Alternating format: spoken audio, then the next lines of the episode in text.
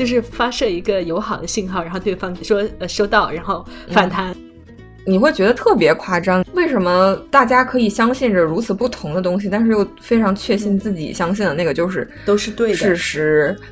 就 small talk，我们好像觉得最重要的就是说说说，然后要舌灿莲花，然后才能去好的 small talk。但是看到这个地方的时候，我觉得你去听也很重要。就是 small talk，它不应该是带有目的性的。我自己觉得，一个更健康并且更合理的期许，是我们能够建立很多的浅层次的连接，然后这些浅层次的连接，它们彼此交织成一个非常紧密的防护网。所以，语言有这样的防护网，可能我们从一开始就不至于去跌落任何的深渊。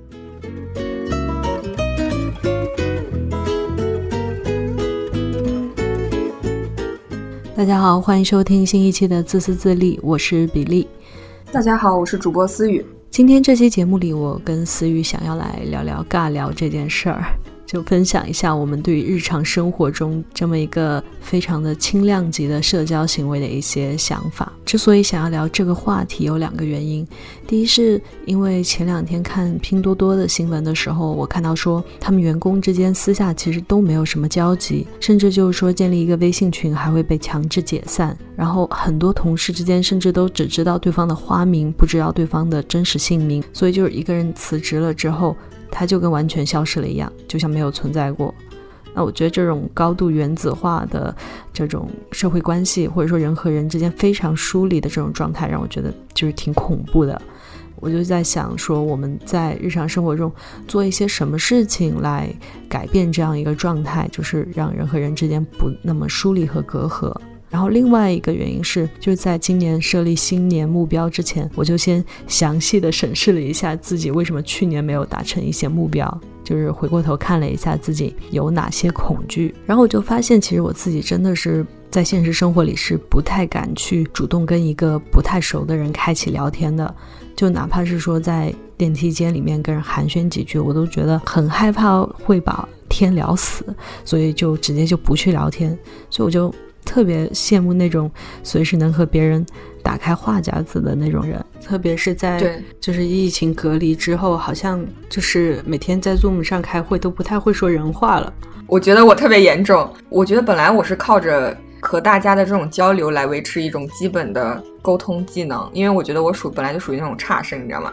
一年在家待着，我真的是觉得我越来越不会聊天了。很多时候就是觉得心有余而力不足，非常容易把天聊死。嗯，你有没有觉得就是说，在十几年前，在学校的时候，大家都是讲说什么，哎呀，要做一个高情商的人啊，什么，然后遇到人要如何的八面玲珑，什么什么，反正至少我们中学语文老师是那一挂的啊。然后现在好像就变成了在微博上就是完全相反的，就大家都在微博上去抒发或者是表露一种自己其实根本不想和熟人打招呼，或者不想和同事有什么过多的尬聊的这种心情吧。嗯，对我我就是觉得这个现象还挺挺好玩的。就是一开始我以为这个是一个就是比较个体或者说比较小范围内的现象，但是后来就是脱口秀大会的时候，王冕他有一一次的那个那个演出里面，不就是说他和同事嘛，就是下班在公交车站遇到，然后赶紧就进超市去逛一逛，避免 遇到对方来讲话那个。对对对。然后好像大家都很认同这个点，我觉得哦，那好像不是自己一个人的毛病那样的，就感觉现在大家有一点分。裂，一方面就是在网上能够哈哈哈哈哈，然后放飞自我，就是线下突然变得很拘谨，很容易尴尬，然后动不动就觉得没有话说了怎么办？就就感觉跟在网络上是两个人格，没有亲朋好友关注那种微博上吧是两个人格。另外一方面就是可能大家也会觉得，好像这个社会 有的时候比较冷漠，人和人之间找不到找不到话说。就是我觉得这是一个恶性循环，就是越不去说话，然后越容易觉得尴尬，然后一开口，就本来两个人之间可能就不说几句话，然后然后突然说话的时候还很紧张，然后就很容易说错，说错之后就更不想说话，就是一个恶性循环的。刚才在你说的时候，我我又在想，会不会说这种看似就是矛盾的现实，它其实就是一个事情，因为你在网上特别的放飞自我。然后满口虎狼之词，然后可能现实生活中你就会越觉得，我既然可以有一个就是完全非常 personal 的空间去做最真实的我，那我就不想要在现实中去降维，说跟别人兼容一个不那么真实的自己。确确实是这样的吧，就是可能在网上的是一个四 D 的自己，然后呈现在现实生活中的是一个二 D 的版本。就是本来他是一个非常有血有肉，然后甚至有一些神经病体质的这种人，然后但是可能在跟不是很熟的人相处的时候，就是每个人的脑子里会有一个想象中的别人期待的自己，然后就会。尽量的把一些自己不想怎么说，就是不不符合的那个东西的地方就裁剪掉，然后就给别人呈现的越少越好嘛，少说少错嘛。前段时间因为封锁了一段时间，然后后来又回到办公室，就是又回到工作场所去上班，又要面对同事了，就会感觉呃，一方面就是大家很久不见，其实还是觉得挺亲切的，但另一方面有点不太懂怎么聊天了，就是隔了大半年没有见，然后。然后我就想到《纽约时报》之前有一篇文章，就讨论说，好像本来科技的进步已经让大家不太会说人话了，就是也不太懂看别人的肢体语言啊、面部表情啊。以前的很多社交礼仪吧，现在都在被这种科技的点赞啊，还有这种评论给冲淡了。然后再加上这个疫情的出现，就很多人变成了在线上办公，呃，那直接在 Zoom 上或者说在别的软件上开会，那个听到的。声音和看到的画面都就更有距离了嘛，所以本来就已经贫困的语言能力，更因为这个疫情而雪上加霜。嗯，但是有的时候我就觉得在路上遇到一些人，就是很出其不意的那种，嗯，他们突然来说一两句话。就前两天我因为呃朋友过生日嘛，但是我忘了忘了准备卡片，然后。那天就时间特别赶，然后冲进街边的一个花店去买一张生日贺卡给他。然后呢，我付钱的时候，我当时真的特别着急，因为时间那个停车的地方还是不能等的，就就很很赶很急，就想赶紧刷卡赶紧走。但是那个花店的主人他就说：“哦，我很喜欢你的这件上衣上面的字怎么怎么样的。”然后那一瞬间就感觉心突然变软了一下，觉得自己在这边急吼吼的，好像也没给人家个好脸看的那种感觉哈。突然一瞬间有点惭愧，觉得自己好像没有把人家当人的感觉。嗯，有的时候觉得这种人和人之间的细小的互动，就是别人突然来跟我说话的时候，还是会蛮开心的。嗯，我们要不先聊一下这个 small talk 应该如何在中文里面去翻译？因为因为我们的社会里面不太有这种行为，所以其实我们没有一个确切的词语去描述它，然后我们只能去逼近那个词。你觉得是哪个中文的词汇更好的翻译这种事情？我的第一反应就是“尬聊”这个词语，然后我又觉得这个“尬”字是因为它是一个形容词，而且是一个形容主观感受的词嘛。我我感觉本身在 “small talk” 这个英文里面，它没有尴尬的这一层意思。就如果是作为翻译的话，不是很准确。然后我就又查了一下什么牛津当代中英双解词典上面的解释，说的是闲聊和寒暄。但我又觉得好像闲聊和寒暄也。不能百分之百的，就是概括这个 small talk。你你觉得是什么呢？我觉得我们不然就给它起一个自己的名字吧。既然没有合适的词，就是我们之前聊天的时候，不是有提出来过轻量级社交这个概念吗？哦哦哦哦哦哦，我还我还查到一个，就是一个解释是说，呃，small talk 是一个没有目的，然后也没有就是 pointless。然后，嗯，也是 meaningless 的一种一种对话，然后它不承载真实的含义。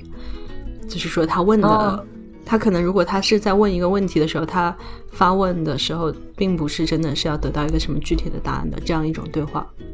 哦，我们就讲，你你说的这个，你说的这个，我最近在一本书里有看到，就是我最近在刚刚好看在看，就是心流的这个作者他写的一本叫 Finding Flow 的书嘛，然后里面就有一段。也提到了 small talk，我给大家读一下，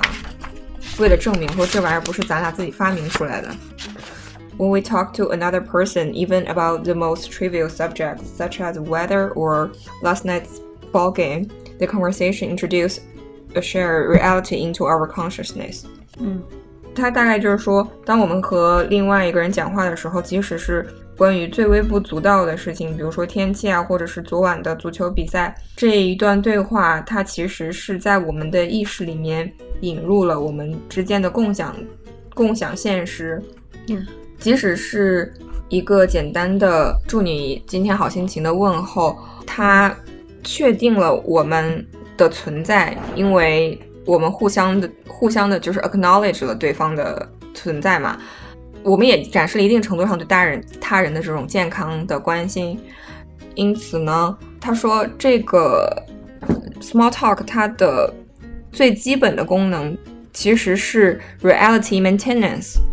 就是说它是防止我们的意识陷入一种呃混乱和无序和焦虑和恐惧的方法。就是因为嗯很多社会学家的研究都发现，就是说人在一个人待待久了以后。嗯，非常容易陷入一种，就是你容易过度的忧虑或者担心或者钻牛角尖，但是很多时候就是就像你说的，可能只是仅仅是跟陌生人的一个这种 small talk，或者是简简简单的问候，他都可以把你自己从那个就是自己的混乱的意识中拉出来。我觉得它其实就是一个 find common ground 的过程，就是你在和他人寻找一个小小的这种共同的连接。嗯嗯，我我看到的一个定义也是说，就是它是一个最基本的层面上来说，就是 acknowledge 对方的存在，就是你不是把你身边站着的这个人当空气，或者说就是他在那儿跟不在那儿一样，你你跟他说话其实是一种就是对别人的一个尊重吧。虽然说尊重这个词好像有点太重了，就是他就是某种意义上对我们的一种认可吧。就是比如说你在一个人心情很不好的时候站一边，突然有一个人过来。夸了一下你什么的，就是很 random 的，然后你可能就会觉得，哎，我还挺不错的，就是就是他是在那存在的，然后你承认他的这种存在，而且并且你是，嗯嗯，就带有一点点敬意在里面的那种感觉，不是说那个人在和不在都一样，就一个人如果如果存在和不存在都一样的话，那就是很不好的事情。对啊，就是那人和人之间其实就。就是很容易，就是觉得大家都很冷漠吧，就可能我的是死是活，也就是也也没有人会关心这样子的。嗯嗯，我我觉得我们就是说，它是一个最轻量级的社交行为的原因是，我觉得一般这种这种对话，它都是就这个对话持续的时间，甚至都不太会超过五分钟，有些就是非常简短的一个瞬间的。一句你好吗？啊，我挺好的，你呢？今天我就在电梯里遇到一个来来给我们这边送东西的一个快递员，我就想了一下，我们今天都要录 small talk，那我总得跟人家 small talk 一下嘛。然后我就说，哎，今天天气好冷啊。然后他就说，对啊，我们太需要夏天赶紧回来了。那一瞬间，就至少你觉得身边的这个人不是一个不是一个空气吧？嗯嗯，我也特别喜欢你说的，就是说 small talk，它是。它的核心要义之一就是它的无目的性，就是因为我觉得人不是机器嘛，可能机器它它就是说你给它设定一个目标，让它完成这个目标，它没有除此以外的别的需求。但我觉得人好像更复杂一些吧，至少我觉得如果做什么事情都要有目的的话，我会觉得也没什么意思，就挺累的。嗯嗯嗯。其实我回想了一下，我小的时候，因为我们家住的是那种，就是一个小区全部都是教师嘛，就周围的人基本上都认识。然后，其实在我很小的时候，在当时的环境里是有 small talk 的。就比如说，我妈带我出去的时候，别人就是看到我们都会说：“哦，要出去啊，去买菜啊。”然后我妈就说：“嗯，是呀。”或者有的邻居甚至是可能跟那种一点，他会问你说：“哦，你要去哪儿啊？”我之前没有意识，后来到青春期有点叛逆的时候，我就问我妈说：“啊，怎么还问还管别人去哪儿啊？就是为什么要问这种问题？”然后我妈说：“其实这个人家并不是要你给一个具体的答案，因为我妈永远都是笑嘻嘻的回答别人，就别人说去哪儿啊，她就说啊出去一下，嗯嗯，就是一个 small talk，就会让你觉得哦，在路上遇到这个人的时候，不是冷着脸走过去，就是发射一个友好的信号，然后对方说呃收到，然后反弹。”嗯嗯，而且我觉得邻里关系或者说一种社群感就是这样一点一点的建立起来的吧。嗯，就是我真的不知道现在发生了什么，现在大家都这么容易尴尬，就感觉不说话也尴尬，去聊起来也也会觉得很尴尬。我也不知道说怎么去缓解这种尴尬，只能说来和大家讨论一下为什么会有这种这么多的尴尬。可能是因为说。我们就比如说我们这一代人，可能成长的过程中，嗯，就是接触到的尬聊或者说不合适的尬聊太多了，可能是不是我们就觉得尬聊就是不好的，然后那索性就不要尬聊。就比如说，其你刚才说的一个问去哪儿我什么的，我觉得这个，我觉得其实你妈妈的回应就就情商比较高嘛，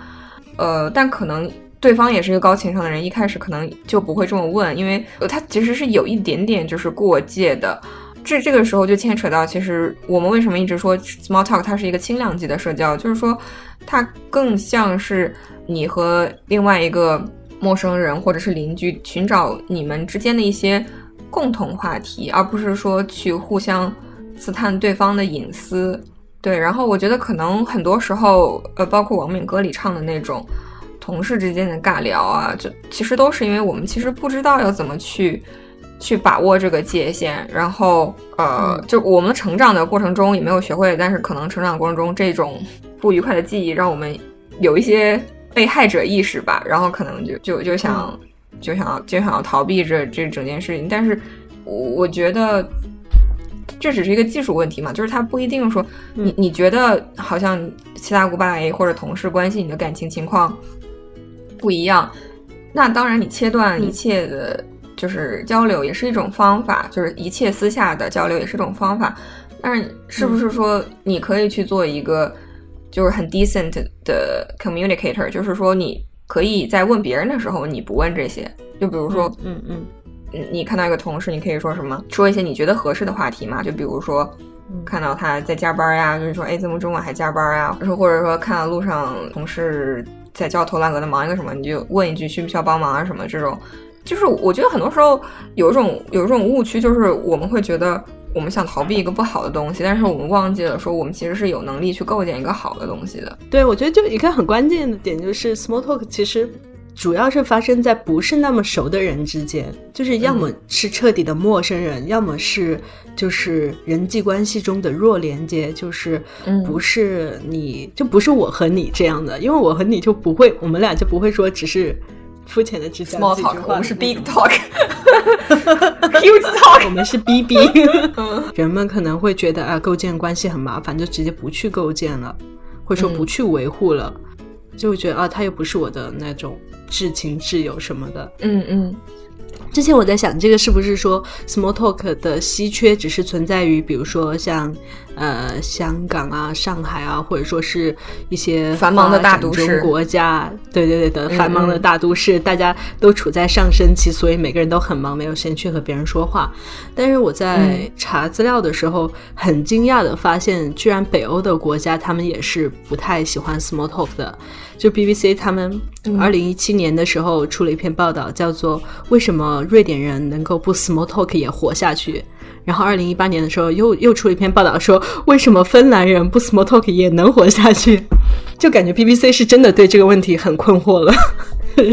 连续两年都在 都在想搞清楚这些人怎么这么冷漠还活得还还是这种高幸福感的国家。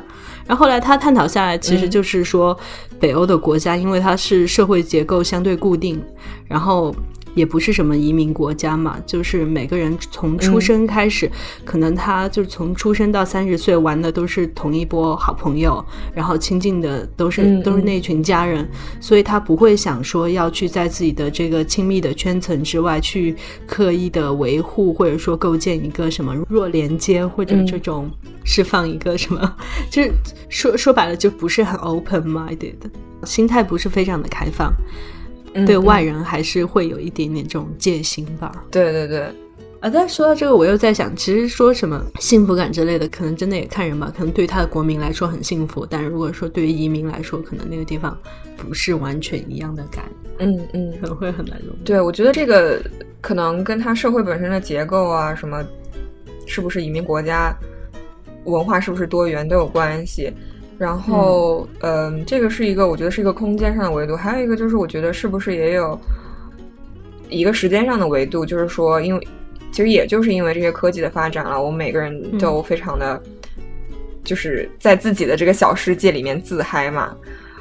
因为不管是抖音、微博啊，巴拉巴拉，反正就是你关注什么，它都永远是给你推你喜欢的那些东西。然后。你又觉得在网上说什么都不要紧，就非常放飞自我，然后你就。我觉得是放飞多了，你就有的时候不知道怎么收回来，就是那就直接全部都收掉，就是，嗯，就可能不用收那么多，还能留一些有趣的地方的。但是有些人可能就是为了谨慎起起见，就是直接把自己的所有的这种都隐藏起来，然后也不去跟别人产生任何的互动。对，我觉得这个其实是是非常危险的一件事情。就不管是从个人的精神健康，还是从嗯社会的健康角度，就比如说在过去的一年里面，尤其是在美国吧，川普的支持者还有其他正常人之间的这个观点的分裂和极化。嗯，其实你会觉得特别夸张。为什么大家可以相信着如此不同的东西，但是又非常确信自己相信的那个就是都是对的事实？对对对，嗯，然后又可以因此去采取一些怎么讲，就是比较暴力的手段嘛，比如说他们冲进啊国会什么的。就就就我我觉得好像确实是这些所谓的科技，好像把我们在变成一个一个的孤岛，好像我们更难与别人。达成共识或者是一个连接，然后我我觉得可能 small talk 是帮我们去打破这种人与人之间的这种屏障和戒心的东西吧。因为嗯，你越是不跟陌生人交流，其实你越不知道陌生人在想什么，然后你就越倾向于去。去恐怖化这个陌生人，嗯嗯嗯嗯，就是你在你的想象里觉得好，好像他是有敌意的，然后他可能是有一个和你完全不一样的目的，但是可能你通过 small talk 就说，哦，原来原来这样一个非常，比如说呃，可能跟我肤色不一样、年龄不一样、性别不一样的人，好像我们都会为了同样的事情烦恼或者同样的事情开心，能促进一些就是不同的群体之间的。共情或者说理解吧，我我会觉得是不是可能就是事情会少往极端的事情方向发展一点点。对对对对对，我我其实我看到，其实我们就可以说一说 small talk 的作用吧，就是我们为什么今天要要来聊这个话题，就是而且我的观点，我跟思雨的观点都比较倾向于认为大家是在在条件允许的情况下是应该多去做一些 small talk 的尝试的。嗯，就是其中其中一个理由就是这个 small talk 其实是有很多研究都证明它对人的精神层面来说是有好处的。呃，就是因为特别是在现在这个网络时代，你你去刷微博。或者说，你就你就只是想轻松的追追个星，你都会发现，其实，在评论里面有很多的离弃。就是我喜欢这个明星，我就好像就总会有另外一群明星要非要来踩你家的那种。然后就是，会感觉陌生人之间是随时处在一种很绷紧的战斗状态，剑拔弩张的感觉。嗯，对对。但是呢，人是人的精神是不应该长期处于这种感到。自己受威胁，或者说不受威、不受不信任周围人的这种战斗状态当中的，就这种这种神经的紧绷，可能你自己的前台程序没有什么意识，但你的后台是一直紧绷的。所以现在很多呃人的那种胃溃疡啊，还有一些呃神经性头痛啊，还有就是就像你刚才也已经提到，就是人会有的时候会有那种就是感觉好像比较神经质的那种，都都跟这种这种是是有一定的联系的。呃，倒不是说 small talk 就能够扫除这些分歧，但至少能够建立一些基本的基本的信任感吧。就虽然两个人在网络世界里可能吵得你死我活，但其实，在现实世界里，还是有很多实实在在的东西是能够让我们产生共识的，这种相互关联的。对，而且就是我觉得网络的世界里面，他的观点是倾向于极端化的。就是极端化的言论特别容易博出位，所以，嗯，很多时候你要在现实生活中去跟一个真实的人类接触，才能让你去理解一些更复杂的人类的境遇吧。哦，最近插一句，就是我最近呃约会的一个男生，我很喜欢他的一个地方，就是我觉得他是共情能力非常强，而且他是理理解人的多维性吧。就比如说他。他谈谈论他家人的时候，他会提到他他姥姥已经八十岁了，然后特别的 racist，但是同时也是一个很可爱的女性，他非常的喜欢他的姥姥。就是我听完这句话以后，我就觉得心里非常的温暖吧。就是因为你你一个八十岁的中国老人，然后他又是。很早的时候就就移民来了美国嘛，他其实跟社会是隔绝的，然后他的信息是滞后的。那个年代的人他不可能不 racist，然后我就很 appreciate 他能理解这个事情。你看新闻也会可能会看到一些，就比如说美国，因为现在大家政治观点都很极化嘛，就很可能比如说。儿子、女儿是呃，就是民主党人，然后妈妈是支持川，爸爸妈妈是支持川普，然后就是家一家人决裂什么的这种新闻，就其实 Twitter 上还蛮多的。就是现实肯定是比这个要复杂的嘛，就是说你总不能说所有的人必须要同意你所有的观点，不然你就不跟他们产生任何交往吧，就他们就是一个坏人吧。嗯嗯嗯，对，你说这个我就突然想到。一个月前有一次，就是晚上睡觉睡到那个凌晨四点的时候，家里的火警突然响了。然后那天就是第二天早上还要上班嘛，就觉得特别气。然后当时就是很多邻居大家一起就是都下楼就撤退出去。然后当时我就觉得好像看着那么多人，当时我的感觉是看着那么多人，我我不知道就是该去跟谁发起一句话，说这到底是怎么回事啊？呃，我们有没有一个途径去，比如说大家一起来去投诉这个这个事情，有点或者说解决这个事情？对，到第二天的时候，就是就是发现，在我们的这个，其实我们还是有个 community 的，有一个那个 Facebook 的 group 的，然后在里面就有很多人就是发，然后就问是怎么怎么回事，然后就有人把那个 building manager 的信那个邮箱。po 在上面，然后把自己给 building manager 的那个信什么的那个，就把自己给 building manager 那封邮件就发在上面了。对对对，还有 building manager 的回复是什么，就告诉了大家。然后那一瞬间，我觉得哦，就是有一种这个社群是相互连接着，不是说每个人是分散的，来了火警就一窝蜂的全部散开，然后也不知道从哪里去得到一个管理层层面的回复的那种感觉。嗯然后另外还有一个点是。在那条 Facebook 的下面，就有一个住我家隔壁那栋楼的女生评论，她说她是住在第三号楼的四层楼的一个女生，然后她是那个需要轮椅的，因为她的腿可能是生病了是怎么样嘛，所以她是需要轮椅的。然后她就说想请大家帮忙，如果是真的遇到火警的时候，记得告诉消防员，她是在三号楼的四楼的楼梯口那个位置会等在那里。然后当时就有好多人在下面回复，就说：“哦，真的很抱歉，嗯，你是很抱歉听到你说这个，但是呢，呃，我如果发生了这样的事情，我和我的呃朋友会把你抬下去。”然后也有人在下面说：“呃，如果真的发生这事情，我们一定会告诉消防员的。”然后那个女生就那个女生就回复大家说：“谢谢大家，我也是才搬进这个楼来的，我是在墨尔本大学做一个什么。”他好像是做什么植物研究的一个 PhD，是一个博士，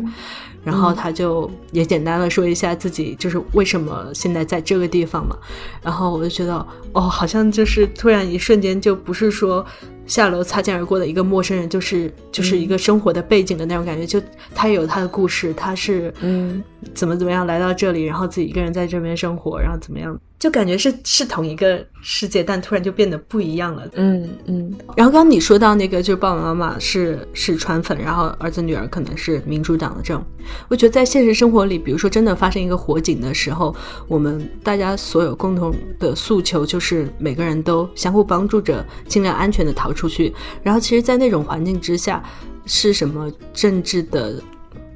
选择，或者说你甚至是什么宗教信仰的，就有有那些不一样都没有关系啊。嗯，更更重要的是，大家有共同相互连接的点，然后有能在这种。关键的时候相互帮助吧。那现在我觉得我们的社交网络就是让每个人更去看说人和人之间哪里不同，而不是说看我们之间有哪些地方是相互连接的。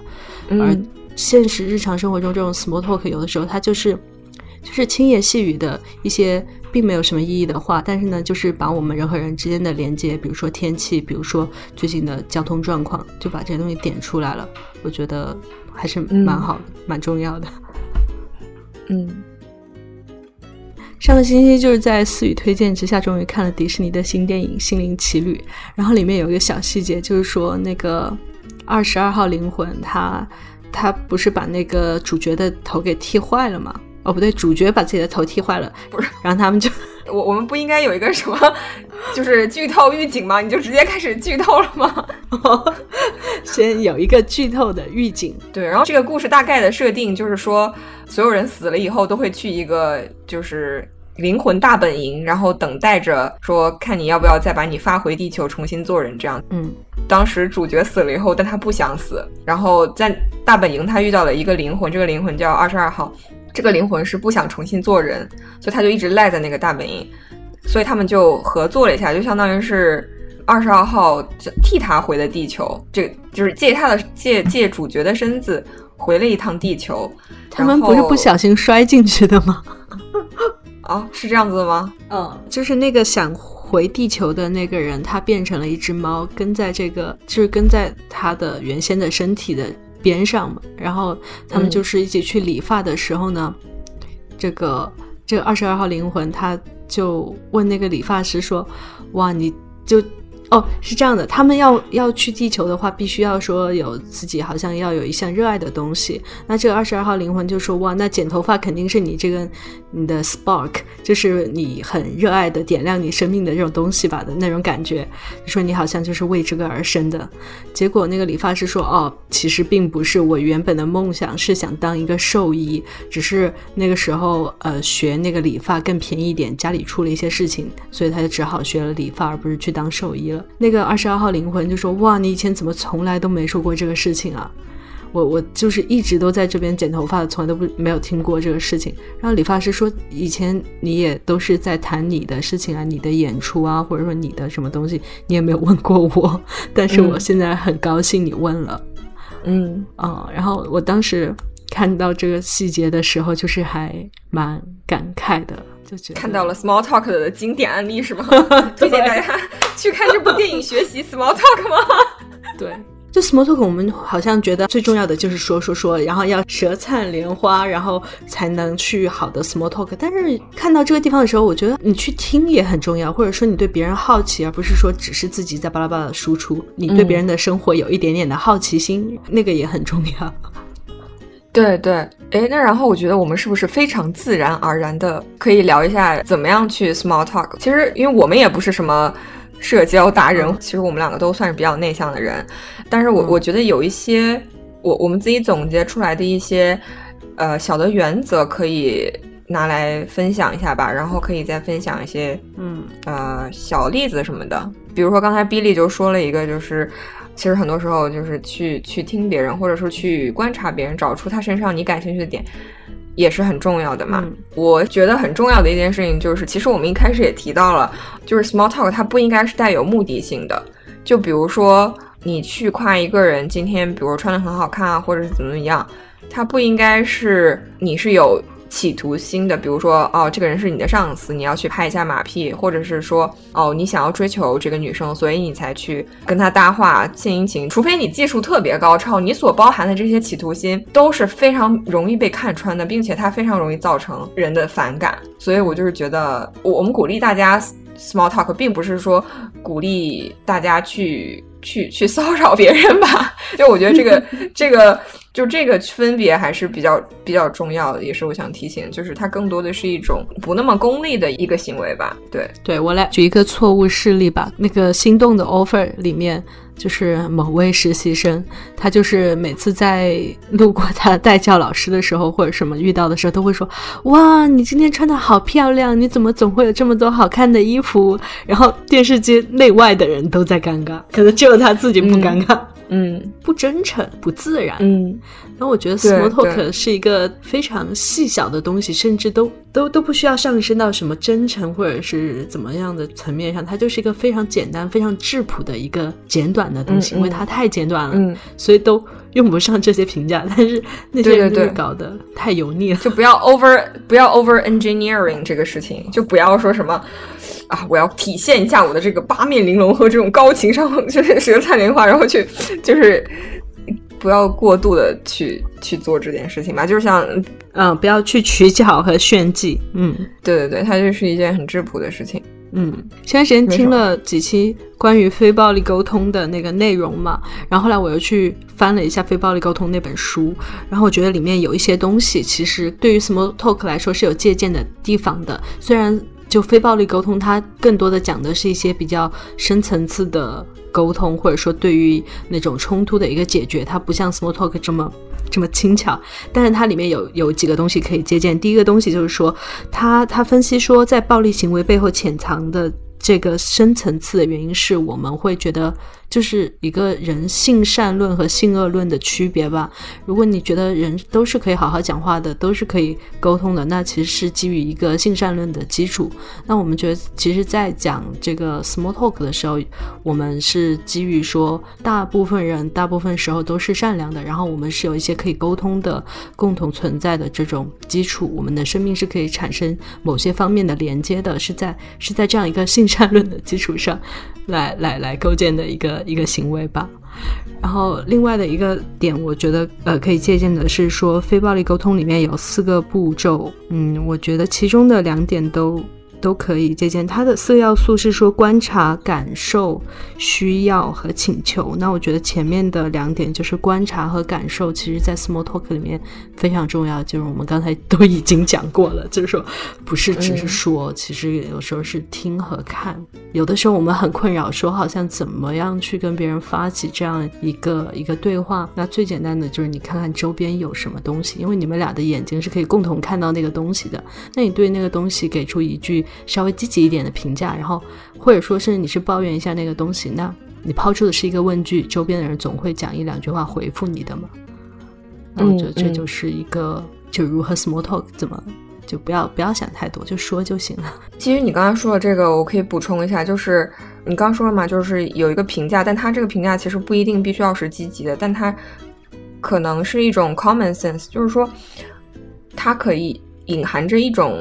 情情感吧，就因为我觉得人和人之间的连接，它其实不是通过理性的，它很多时候是其实是通过一种嗯情感上的镜像吧。就比如说，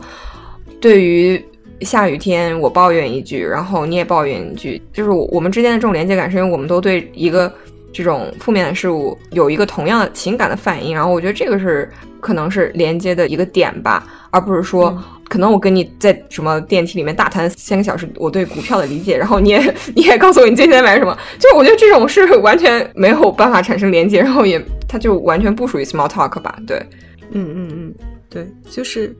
对刚才说到的那个观察和感受，就是我觉得它这两点存在的意思是说。你不要说只管自己想说什么，可能就是有点像那种，就是可能有直男就是上来就想就是要教教别人，也不管别人想想不想干嘛，就自己在那边沉浸在自己的世界里，就说我这样我那样，然后都是适度的分享是可以的。但是如果完全不看别人的脸色，不看别人的反应，然后不顾别人的感受的那种，我觉得不是 small talk，那个就是好为人师，对对对，炫耀显摆，嗯，对。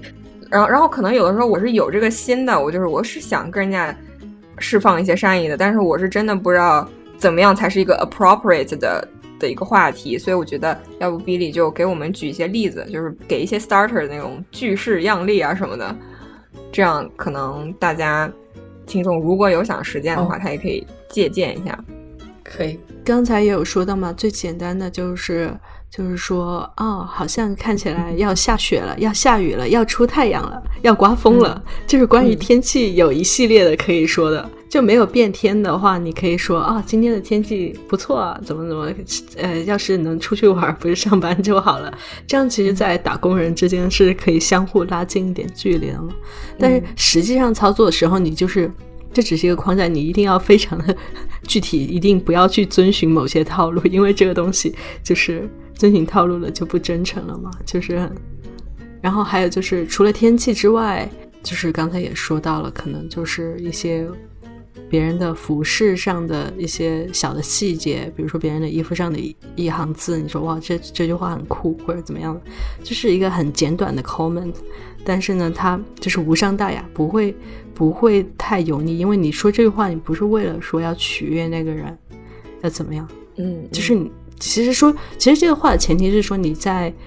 日常生活中的时候，你不是说只是在低着头看手机，而是说你的眼睛有真的在看周围有什么东西。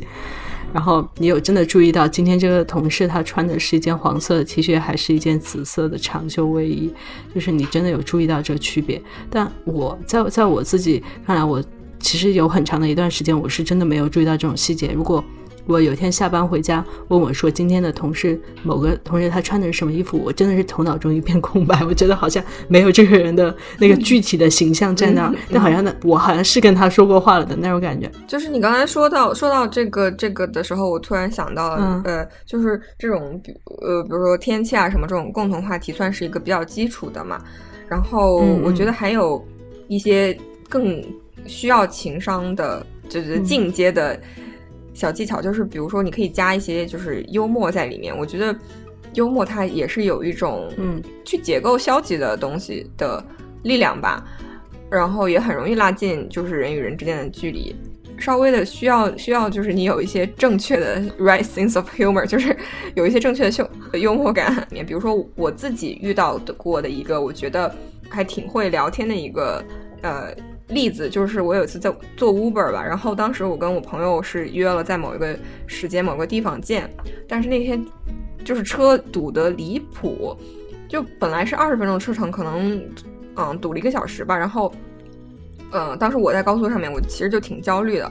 其实作为司机的话，他肯定也是不喜欢堵车的嘛。但是那个 Uber 司机他就一直乐呵呵的在那儿自己放自己的。呃，音乐什么的，然后我俩就先先是聊了一下他的 music list 什么的，然后我我又说了一句，我说，哎，我说为什么今天的这个 traffic 这么堵啊？他就说，I know, right? It's like the whole universe is fighting against you。就他有一点讽刺，或者他有点 challenging 我的嘛，但是怎么讲，就是他那个冒犯的边界就把握的很对，他其实有一种反向开解我的那种感觉，就是我听完他那句话，我反而释然，我就觉得，哎，我他妈是谁啊？就是人家今天要堵车，管不管我要去哪儿啊？然后就一下 感觉开解了，你知道吗？然后，但但我觉得这就是一个比较稍微高层次的技巧了，所以不推荐新手使用。我觉得就是可能之后我我们俩如果再遇到什么好的 small talk，我们再更新到 show notes 里面吧，或者更新到微博上面，嗯，持续的和大家分享一下。其实一开始一开始想说这个题，有一点受你之前说自己的。那个挑战的启发，你说要去，呃，做一些自己之前不会做的选择，来看看说这个事情的结果会是怎么样的。嗯，我在一八年左右的时候吧，那个时候状态非常不好嘛。我之前好像我们在做一期那情绪健康的那一期里面也有讲到过，然后那个时候可能就是我自己比较谷底的一个阶段，但是我又我又是一个非常坚强的人，我觉得我可以说是在悲观的人里面就是最不会自杀的那一波人吧。但当时我确实是比较抑郁的一个状态，然后我就想说，那也不一定要自杀嘛，那就是你只要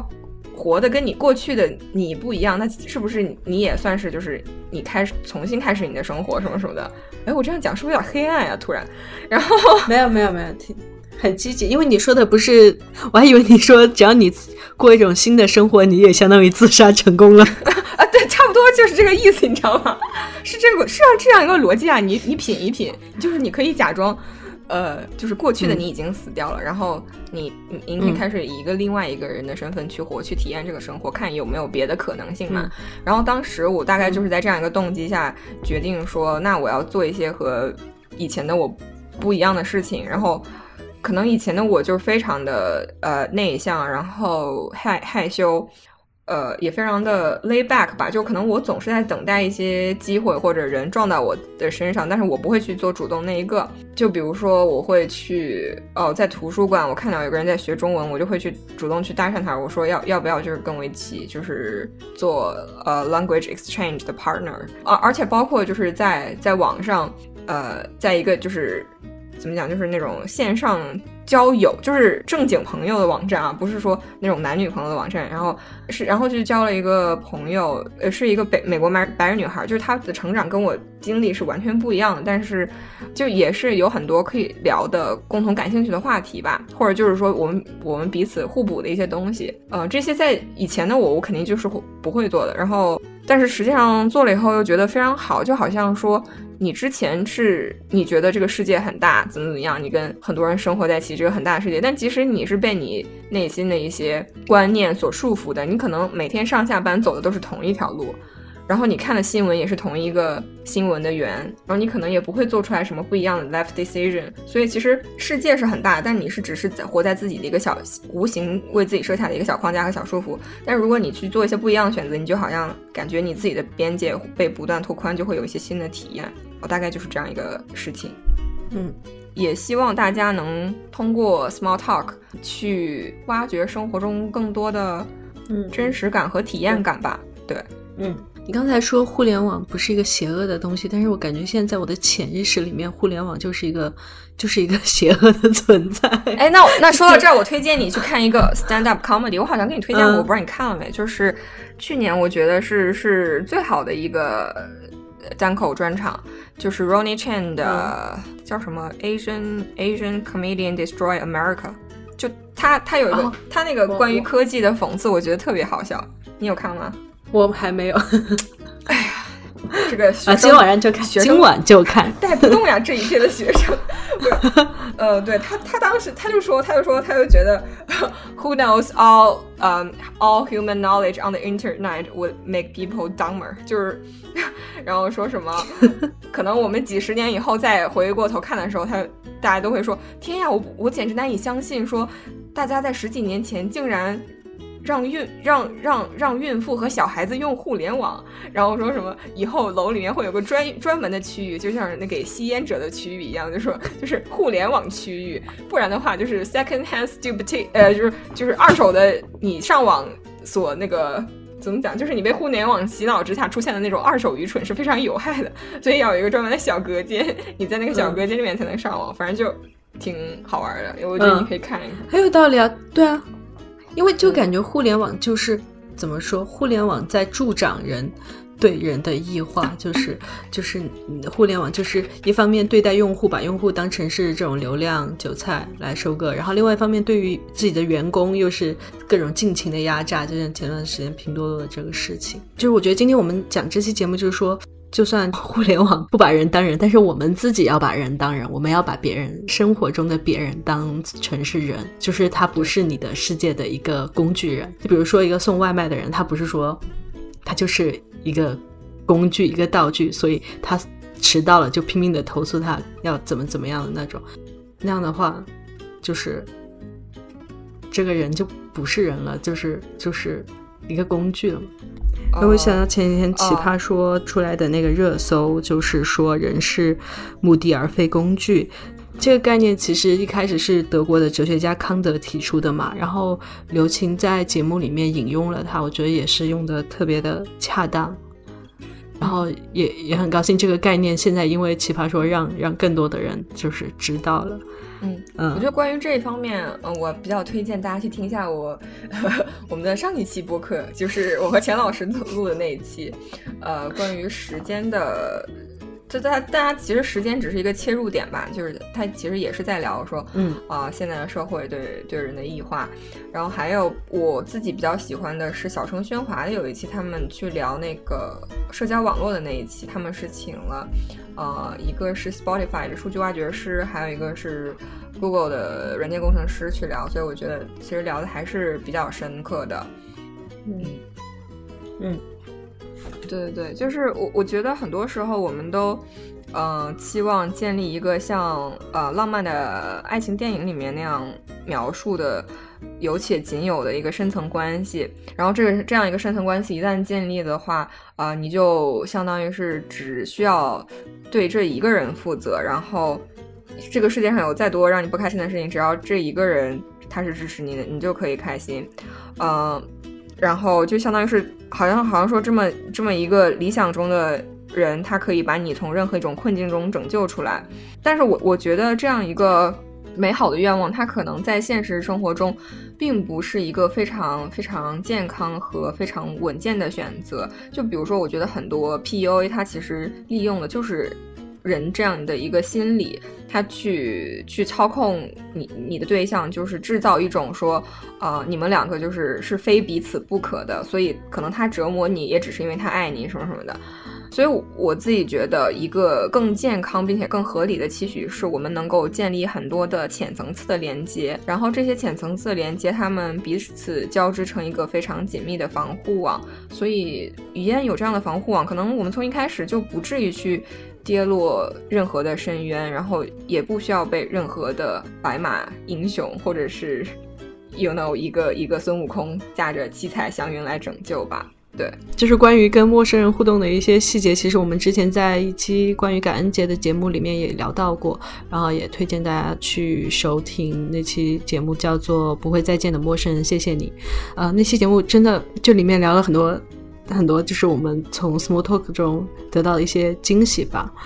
嗯，祝大家能够从生活中的这些细小的这些事情里面得到一些快乐吧。欢迎大家在你所收听的平台评论和我们分享你关于这种呃就是 small talk 的经历啊，或者你对于这种人和人之间的连接的一些想法。然后我们在看到评论的时候，一般都会及时回复的。啊，也希望大家到 Apple Podcast 上去给我们评分。感谢大家今天这一期节目的陪伴。